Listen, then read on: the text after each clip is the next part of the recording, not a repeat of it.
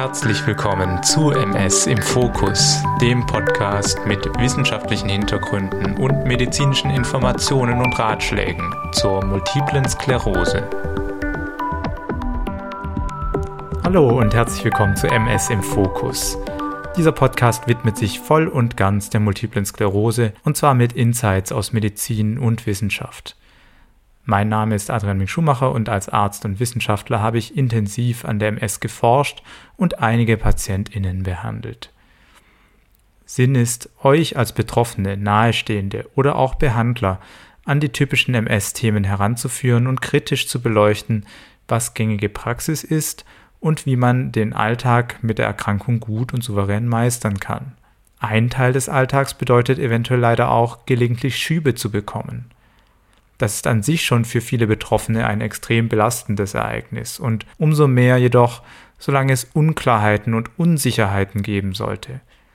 Eine zentrale Frage ist dann immer, braucht es Cortison oder nicht? Und an dieser Frage scheiden sich dann oft die Geister. Hier kann es schon mal zu der Situation kommen, dass drei Neurologen drei unterschiedliche Dinge vorschlagen könnten, sehr zur Verwirrung und Verunsicherung der Betroffenen. Das Problem ist, es gibt keine Patentlösung zu dieser Frage.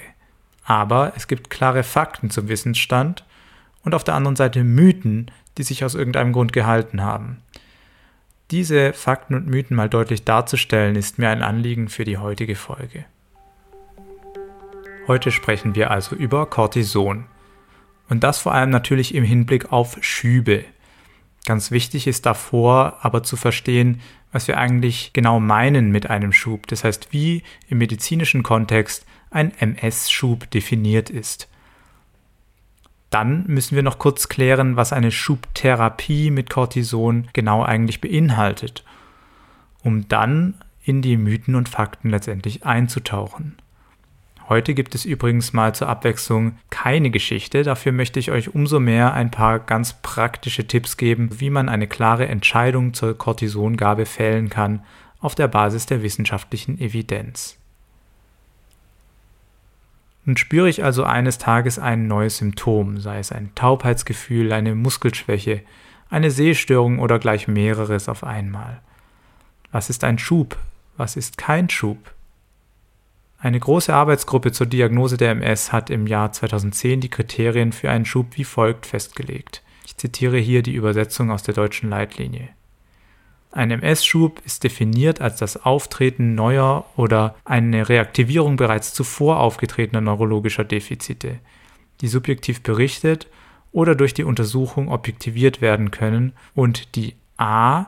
mindestens 24 Stunden anhalten und b mit einem Intervall von mehr als 30 Tagen zum Beginn vorausgegangener Schübe auftreten und c. nicht durch Änderungen der Körpertemperatur in Klammern Uto-Phänomen oder im Rahmen von zum Beispiel Infektionen und nicht durch eine anderweitige physische oder organische Ursache hervorgerufen sind. Ende des Zitats. Wir haben also eine klare zeitliche Komponente. Spüre ich dieses Symptom nur für eine halbe Stunde oder trage ich es über mehr als 24 Stunden mit mir herum? Das ist schon einmal ein ganz wichtiger Punkt. Im Kleingedruckten der Leitlinie steht dann auch noch das folgende. Ich zitiere nochmal. Einzelne wenige Sekunden oder Minuten andauernde paroxysmale Episoden werden definitionsgemäß nicht als Schub eingeordnet. Fortgesetzte Episoden dieser Art über eine Dauer von mehr als 24 Stunden können jedoch als Schub angesehen werden.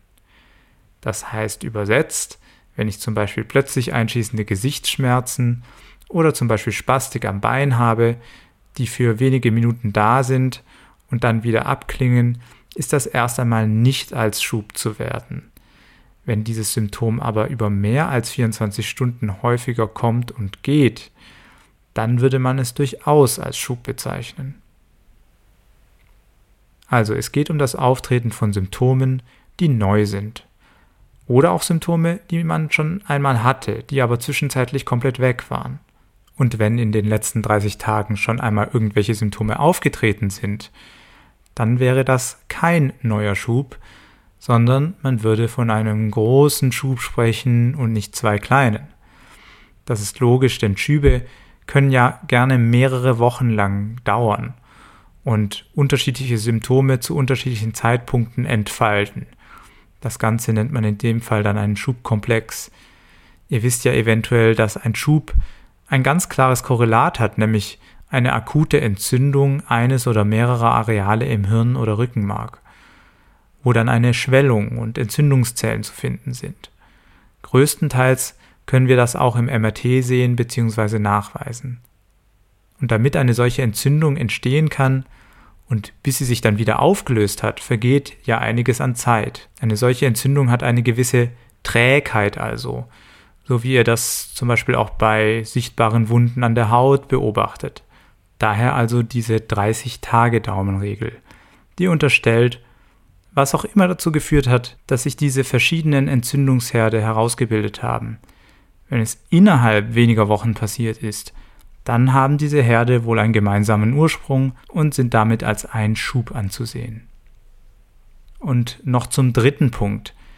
Wenn eine Infektion mit Fieber oder einer anderen Erhöhung der Körpertemperatur direkt zu MS-Symptomen oder meist Verschlechterung bestehender MS-Symptome führt, dann würden wir das nicht als einen Schub bezeichnen. Meist sind die Symptome auch rasch wieder besser oder weg, wenn die Körpertemperatur sich normalisiert hat. Dies nennen wir das Uthoff-Phänomen und es kommt bei recht vielen MS-PatientInnen vor. Temperaturerhöhung bringt alte Symptomatik zum Vorschein. Ein auch wirklich lange schon bekanntes Phänomen. Dann noch ein paar Worte dazu, was ich hier meine, wenn ich von Cortison spreche. Die gängige Schubtherapie besteht aus einem hochdosierten Cortisonpräparat. Cortison ist wie eine Art Medikamentenfamilie zu verstehen, mit ganz vielen verschiedenen Vertretern. Und hier meine ich nicht irgendein Cortisonpräparat, sondern sogenanntes Methylprednisolon. Dieses kommt besser ins zentrale Nervensystem und hat weniger Einfluss auf den Salzhaushalt, was in Fachkreisen mineralokortikoide Wirkung genannt wird. Es wird meistens als Infusion gegeben, und zwar drei bis fünf Einzeldosen an aufeinanderfolgenden Tagen. Die Dosis von 1000 Milligramm seltener 500 Milligramm täglich, liegt weit über den Dosen von Cortisonpräparaten, die Patienten mit Autoimmunerkrankungen wie zum Beispiel Rheuma als chronische Therapie einnehmen. Dafür ist die Therapiedauer aber sehr kurz, nämlich wenige Tage. Deswegen sprechen wir von einem hochdosierten Cortisonstoß und das ist eben die traditionelle und etablierte Therapie für einen MS-Schub. So, dann haben wir also geklärt, was ein Schub ist und was eine Cortisonstoßtherapie ist und können nun endlich dazu übergehen, die Mythen aus dem Weg zu räumen und die Fakten zu belegen. Ich habe jeweils drei Mythen und drei Fakten zusammengetragen, die euch die Cortisontherapie etwas näher bringen sollen. Fangen wir also gleich damit an. Mythos Nummer 1. Cortison ist Teufelszeug. Eigentlich bei jedem medizinischen Laien, mit dem oder der ich über Cortison spreche, herrscht erst einmal ein fixer Gedanke vor, nämlich, dass es eine uralte Therapie sei, archaisch mit vielen Nebenwirkungen, die den Körper garantiert kaputt machen. Und meine Antwort ist erst einmal, ja, es stimmt grundsätzlich, viel Cortison kann den Körper kaputt machen. Zum Beispiel die Knochen ausdünnen, die Haut brüchig machen, ein Mondgesicht machen, zu Stammfettsucht führen und so weiter. Man nennt dieses Vollbild ein sogenanntes Cushing oder Cushing-Syndrom. Und jetzt kommt das große Aber. Das betrifft alles eine mittel- bis langfristige Therapie mit Cortisonpräparaten über mehrere Jahre zu hohen Dosen, also tägliche Tabletten. Da hat man einen Dauerpegel. Das hochdosierte Cortison der Schubtherapie oder des Cortisonstoßes wird ja aber nur ein paar Tage appliziert und wäscht sich nach einer gewissen Zeit dann auch wieder aus dem System. Also, Methylprednisolon als Schubtherapie, das heißt hochdosiert verabreicht über mehrere Tage, ist erst einmal nichts Schlechtes. Von den allermeisten von uns wird eine solche Hochdosistherapie wunderbar vertragen. Dennoch merken natürlich viele die Behandlung und das an unterschiedlichen Dingen. Ein typischer Nebeneffekt sind zum Beispiel Schlafstörungen, insbesondere wenn die Dosen nicht morgens, frühmorgens, sondern mittags oder nachmittags gegeben werden. Denn frühmorgendlich ist natürlicherweise unsere körpereigene Cortisonausschüttung am höchsten. Und auf diese natürliche Spitze setzt man dann idealerweise das Medikament drauf. Viele Patientinnen und Patienten berichten auch seltsame und sehr lebhafte Träume unter hochdosiertem Cortison. Dann lagern viele Patientinnen Wasser im Gewebe ein, ein Effekt, der aber auch rasch wieder verschwindet und einen nicht beängstigen sollte. Die Therapie kann allerdings bei bestimmten Menschen auch Nebenwirkungen haben, die wirklich problematisch sein können. Das sind allen voran zum Beispiel Patienten mit einem bekannten oder versteckten Diabetes.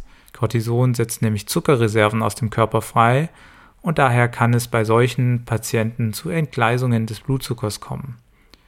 Das spricht nicht notwendigerweise gegen eine Cortisontherapie, sollte aber engmaschig kontrolliert werden, zum Beispiel im Rahmen einer stationären Aufnahme zur Not. Bei Patientinnen mit einer psychiatrischen Vorgeschichte, zum Beispiel schweren Depressionen oder einer Psychose, kann Cortison ebenfalls große Probleme verursachen, zum Beispiel ein Aufflackern der Symptome oder im Extremfall wirklich psychotische Symptomatik. Hier muss man sich gemeinsam mit dem Behandlungsteam genau überlegen, ob man eine Stoßtherapie wirklich durchführen möchte. Dann sollte man bei einem akuten Infekt mit am besten noch hohem Fieber kein Cortison geben bzw. warten, bis der Infekt vorbei ist. Ebenso kann eine schwere Entzündung der Magenschleimhaut bzw. ein frisches Magengeschwür gegen eine Hochdosis Cortisonentherapie sprechen. Der Magen reagiert empfindlich auf hochdosierte Steroide. Daher wird oft ein Magenschutz wie Pantoprazol zusammen mit Cortison verabreicht. Und die gleichzeitige Einnahme von Schmerztabletten wie Ibuprofen oder Diclofenac, welche ebenfalls die Magenschleimhaut angreifen, sollte eher vermieden werden. Neben einer schweren Osteoporose oder einem ausgeprägten grünen Star ist ein weiteres echtes Knockout-Kriterium gegen Cortison in hoher Dosierung eine heftige Lungenentzündung sowie eine frische, also akute Thrombose oder Lungenembolie. Insgesamt kann Cortison Thrombosen fördern und das ist der Grund, warum man in der Regel eine Thromboseprophylaxe-Spritze mit dazu gibt. Das war Mythos 1, kommen wir nun zu Fakt 1. Cortison hilft bei der Abheilung der Schübe in der akuten Phase. Das ist eigentlich das, was wir hauptsächlich als Evidenz zur Wirksamkeit von Cortisonstoßtherapien vorliegen haben. Mehrere Studien haben gezeigt, dass eine Cortisontherapie bei einem von vier Behandelten zu einem schnelleren Abklingen des Schubes führen kann. Genauer gesagt wurde untersucht, inwiefern sich die im Schub entstandenen Einschränkungen innerhalb einer fünf Wochen Periode nach Behandlung mit Cortison bzw. Placebo verschlechtert haben oder gleich schlecht geblieben sind. Und hier sieht man, dass von 100 behandelten Patienten ca. 25 profitieren würden, das heißt wegen der Cortisontherapie in dem Zeitraum eine Verbesserung der Symptome erfahren haben. Auf diesen fünf Wochen Zeitraum betrachtet, in dem auch ohne Cortison schon spontane Verbesserungen passieren, kann man durch das Cortison die Verbesserungsquote signifikant steigern. Diese Studien sind zugegebenermaßen sehr alt, das heißt allesamt vor der Jahrtausendwende gemacht und an nicht allzu vielen Patienten, muss man sagen. Aber das ist leider nun einmal die Studienlage. Seitdem hat sich die Therapie als etablierter Standard durchgesetzt und eine neue placebo-kontrollierte Studie zunehmend unattraktiver gemacht. Wer will in einem schweren Schub ein Placebo bekommen? Fazit also, es geht darum, die Symptome wieder loszuwerden und das möglichst schnell und Cortison könnte dabei eventuell helfen. Ihr wisst ja eventuell von meiner MS Basics Folge des Podcasts, dass es sich bei MS und ihren Schüben um entzündliche Herde im Gehirn und Rückenmark handelt, die auftauchen und wieder abheilen, ich hatte es vorhin schon erwähnt. Genauso spontan wie sie auftauchen, so spontan werden sie meistens auch wieder abheilen. Die Frage ist aber erstens, wie lange dauert das und zweitens, wie viel bleibt übrig. Und dieser Prozess des Abheilens kann gut und gerne Wochen bis Monate dauern. Mittels Cortison-Stoßtherapie kann man also diesen Vorgang positiv beeinflussen. Das ist insbesondere bei sehr belastenden Symptomen wichtig oder stärksten Symptomen wie zum Beispiel eine Sprech- oder Schluckstörung, die einen im Alltag sehr beeinträchtigen können. Und dann kommen wir gleich zu einem Sonderpunkt, den ich weder Mythos noch Fakt nennen kann, sondern ihn leider Mysterium nennen muss. Und zwar ist das die Frage, heilen Schübe mit Cortison vollständiger ab als ohne? Vergesst nicht, die gerade beschriebenen Studien haben sich einen Punkt fünf Wochen nach Therapie genommen und dort geschaut, ob sich bei Cortison oder bei Placebo etwas verbessert hat. Was danach passiert ist, ist wie eine Blackbox für uns. Nur eine Studie hat sich überhaupt die Mühe gemacht, nach einem Jahr noch einmal nachzuschauen, und das Ergebnis ist nicht aussagekräftig, weil in dieser kleinen Patientengruppe manche schon wieder einen neuen Schub bekommen hatten und teils auch Immuntherapien begonnen wurden. Insgesamt ist ja das große Problem, dass zum Zeitpunkt, wo diese Studien gemacht wurden, keine oder nur sehr wenig wirksame Immuntherapien in der Anwendung waren. Jetzt haben wir ja die allermeisten Patientinnen und Patienten mit einer aktiven MS auf einer wirksamen Immuntherapie eingestellt und darunter stellt sich die Lage nochmal deutlich anders dar. Kurzum, also das Fazit, wir haben einfach keinen Anhaltspunkt, wir haben keine Ahnung anhand der Studien, um zu wissen, ob für die langfristige Ausheilung eines Schubes Cortison besser hilft oder nicht. Es wurde in der Form schlichtweg nicht sauber untersucht und so etwas sauber zu untersuchen ist schwierig, weil man eben korrigieren muss für neue Schübe, für neue Therapien und und und. Es gibt eine Studie, die sich den Effekt von Cortison rein für Sehnerventzündung angeschaut hat aber auch hier kann man nur mutmaßen, dass es einen langfristig eher positiven kleinen klinischen Benefit gegeben hat durch das Cortison. Mythos 2. Ein Schub muss notfallmäßig mit Cortison behandelt werden. Die Antwort ist, ein Schub ist bis auf seltene Ausnahmen kein Notfall im Sinne von einer lebensgefährdenden Situation und damit muss man nicht notfallmäßig gleich mit einer Cortisonstoßtherapie starten. Falls es ein paar Tage oder zum Beispiel ein Wochenende zwischen dem Beginn eines Schubes und einer Schubtherapie geben sollte, dann ist das völlig in Ordnung. Gerade bei nicht so ausgeprägten Symptomen. Ein Schub entwickelt sich ja schließlich auch über mehrere Tage. Es ist ja eine Entzündung, die langsam anschwillt und oft ist die Situation in den ersten Tagen noch nicht ganz klar. Grundsätzlich ist man der Ansicht, dass man zügig beginnen sollte, um die volle Wirkung zu erreichen.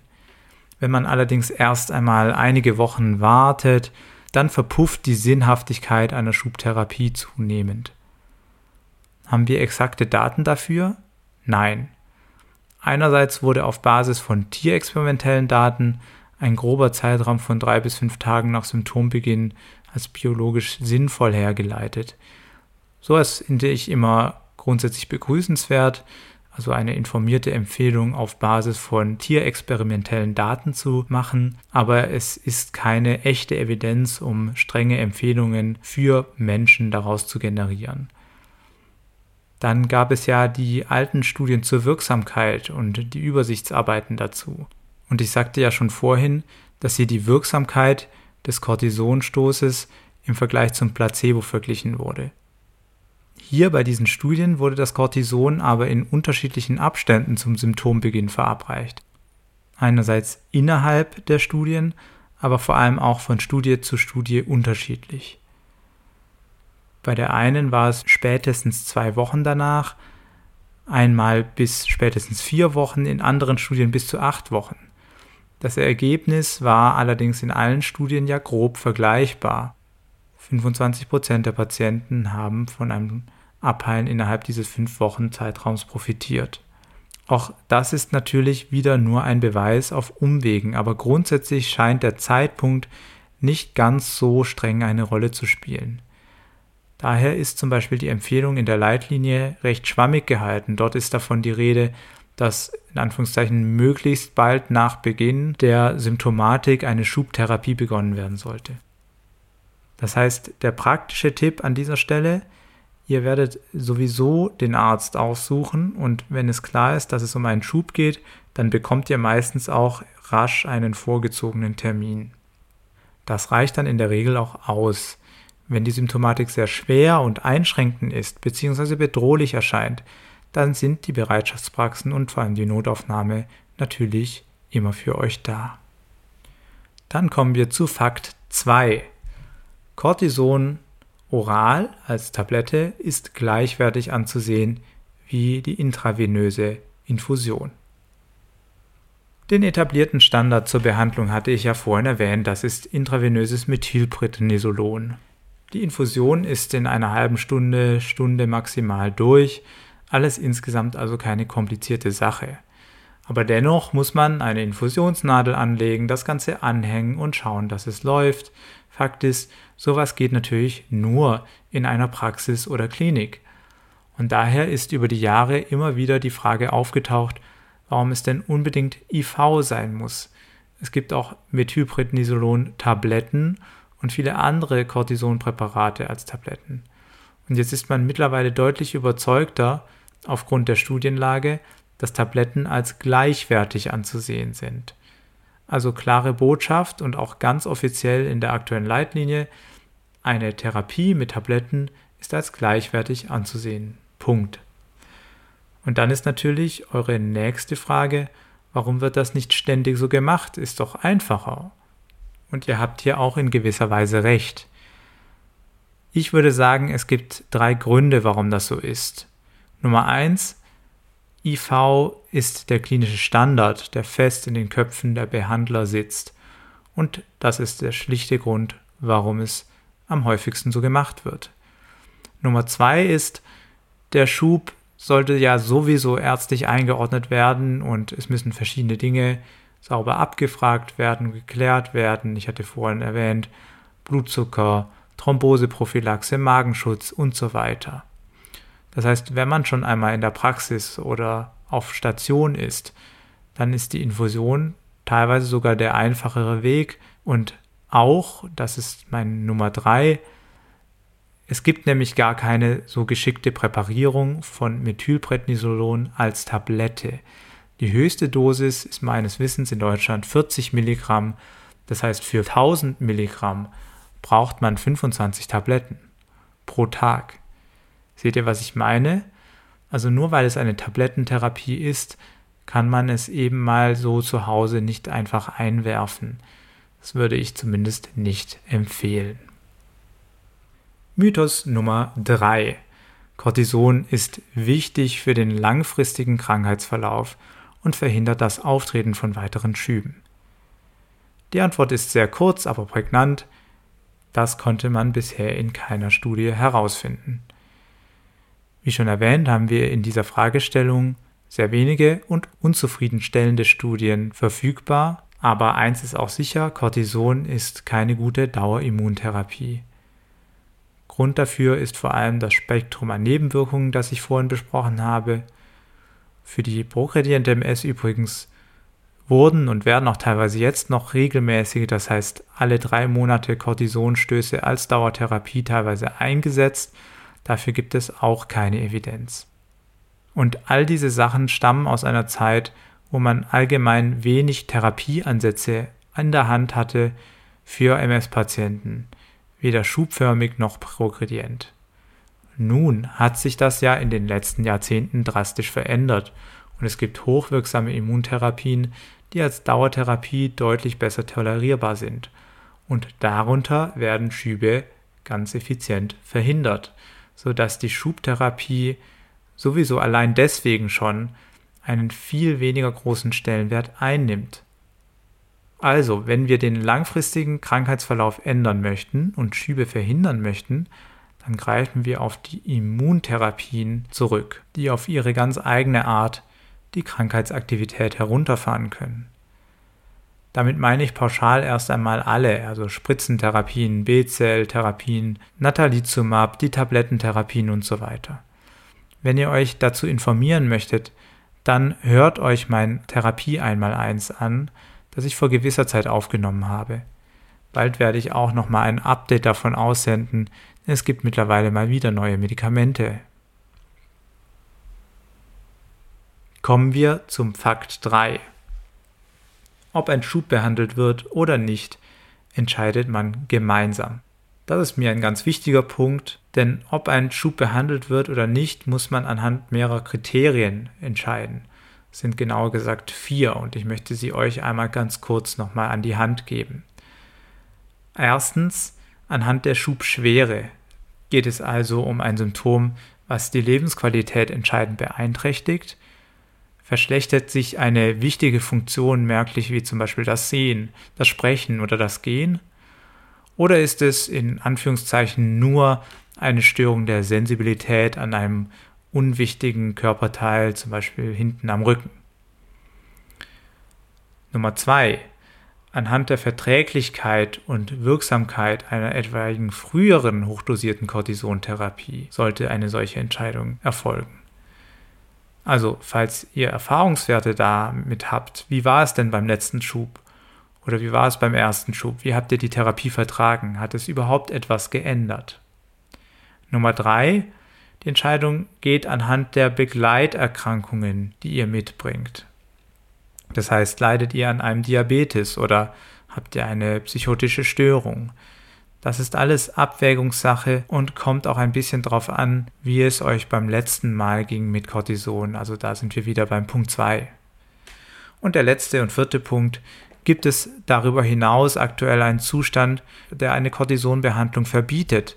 Zum Beispiel ist das eine Thrombose, eine Embolie oder ein ausgeprägtes Magengeschwür, ein schwerer Infekt wie eine Lungenentzündung etc. Ich hatte die vorhin auch schon durchgenommen. Alles Dinge, die man beachten muss. Ihr merkt, bei ganz vielem hiervon kommt es darauf an, dass ihr selbst wiedergeben könnt, was eure Begleiterkrankungen sind, wie eure letzten Schubbehandlungen gelaufen sind und so weiter. Damit kommt man dann schneller in der Diskussion mit euren Behandlern zu einer Entscheidung, die eben gemeinsam gefällt werden kann und bei der jede Partei sich gut danach fühlt. Wenn man nicht zu einer Entscheidung kommt, kann man aber auch ein paar Tage nochmal die Sache gemeinsam beobachten und schauen, wie sich die Dinge entwickeln. Glaubt mir, wenn ich sage, dass solche Art der Entscheidungsfindung gute Medizin ist, bestens informiert, mit Ruhe und Bedachtsamkeit und eben gemeinsam. So viel habe ich zu diesem Punkt zu sagen, der mir, und ich hoffe, das konntet ihr auch raushören, sehr wichtig ist und deswegen habe ich ihn an den Schluss gepackt. Ich hatte einige sehr positive Momente mit langjährigen MS-PatientInnen, sozusagen alten Hasen, die eben genug über sich, ihre Erkrankung und das System wussten, um auf Augenhöhe eine solche Entscheidung mit mir gemeinsam zu fällen.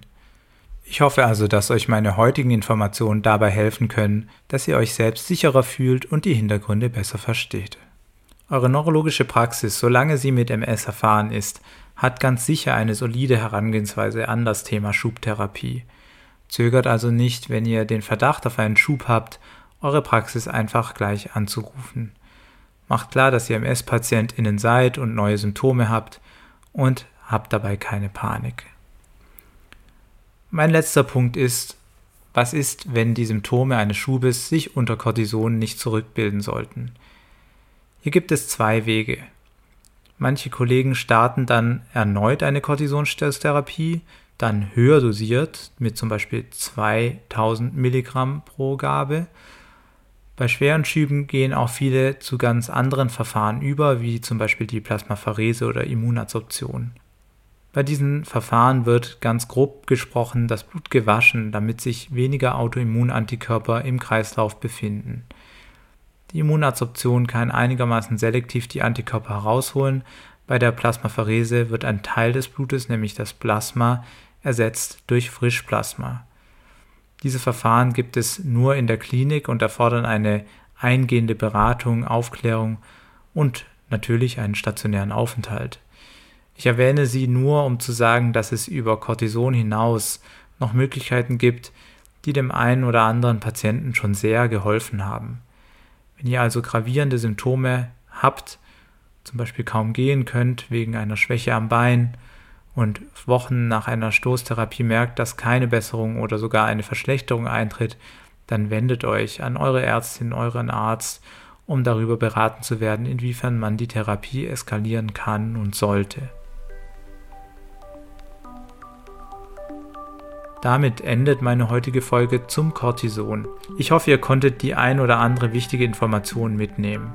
Ich möchte euch noch einmal ans Herz legen, die Patientenleitlinie zu diesem Thema speziell zu studieren. Hier sind nochmal ein paar wichtige Fakten zusammengetragen. Ich verlinke sie euch in den Show Notes. Es gibt auch ein Schubhandbuch von der Arbeitsgruppe von Christoph Hesen, den ich auch schon hier im Podcast zu Gast hatte. Dieses Handbuch hat über die letzten 17 Jahre schon sehr vielen Patientinnen und Patienten geholfen und ist sehr zugänglich geschrieben. Ein paar Sachen sind nicht mehr ganz 100% aktuell, aber der Großteil schon, sodass ich es noch weiterhin gerne empfehle. Wenn ihr Fragen oder Anregungen haben solltet, zögert nicht, diese an info@mspodcast.de zu verschicken. Auch Themenvorschläge nehme ich gerne dort entgegen. Das war's für heute und ich hoffe, wir sehen uns zur nächsten Folge wieder, wenn wir wieder für ein tiefgehendes Verständnis und eine starke Bewältigung die MS in den Fokus nehmen werden. Bis dahin wünsche ich euch noch eine gute Zeit, euer Adrian Ming Schumacher.